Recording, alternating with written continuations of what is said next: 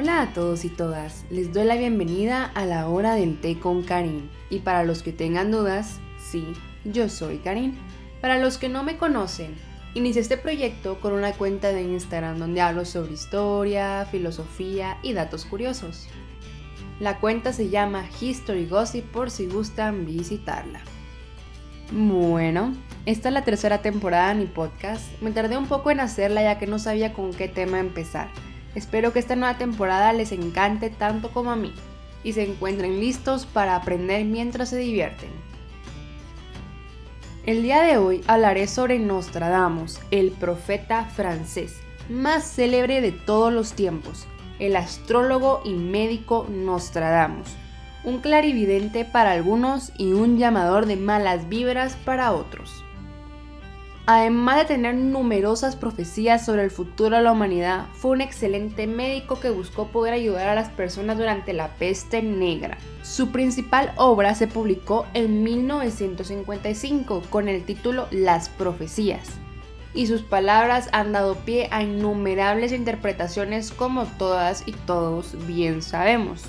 Nostradamus decía que sus obras eran libros de profecías que él había querido pulir un poco oscuramente. Él mismo reconocía pues que había dado deliberadamente un aire oscuro y enigmático a sus pronósticos, hasta convertirlos en abstrusas y perplejas sentencias, sin dificultades a las verdades celestes que él había recibido por una inspiración especial.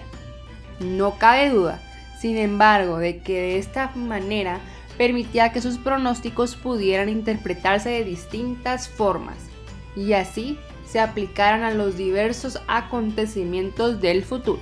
Algunas de sus profecías más famosas son las siguientes. El asesinato de Enrique IV de Francia, la abolición de la monarquía francesa y la coronación de Napoleón Bonaparte. Un dato curioso muy interesante es la relación con Catalina de Medici. En 1550, Catalina de Medici, viuda de Enrique II y madre de tres hijos que serían reyes sucesivamente, Francisco II, Carlos IX y Enrique III, recibió a Nostradamus en su castillo. Aprovechó la ocasión para pedirle el horóscopo de uno de sus hijos, Enrique III del que Nostradamus aseguró que llegaría a ser rey, para alegrar obviamente a la soberana. Ambos mantuvieron una relación cercana y aunque no se mencione mucho, ambos eran confidentes.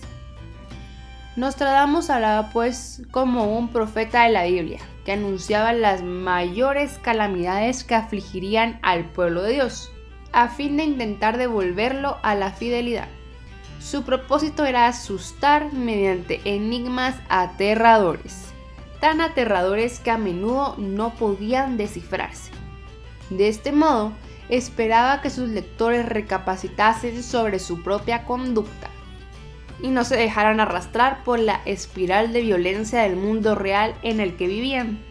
Aunque suena muy loco, a veces las personas solo buscaban darle explicaciones a lo que lo rodeaba y aprovechaban los acertijos de Nostradamus para buscarles una razón mística. Como sabrán, a la humanidad siempre le encanta tener culpables o explicaciones. Para el pueblo de aquella época e incluso para algunas comunidades actuales no importaba si eran racionales aquellas predicciones. Recuerden que ahora en History Gossip tenemos la nueva temática de aprender al ponernos en los zapatos de personajes históricos. Si aún no lo has visto, puedes echarles un vistazo en nuestras historias de Instagram. Bueno, eso es todo por hoy.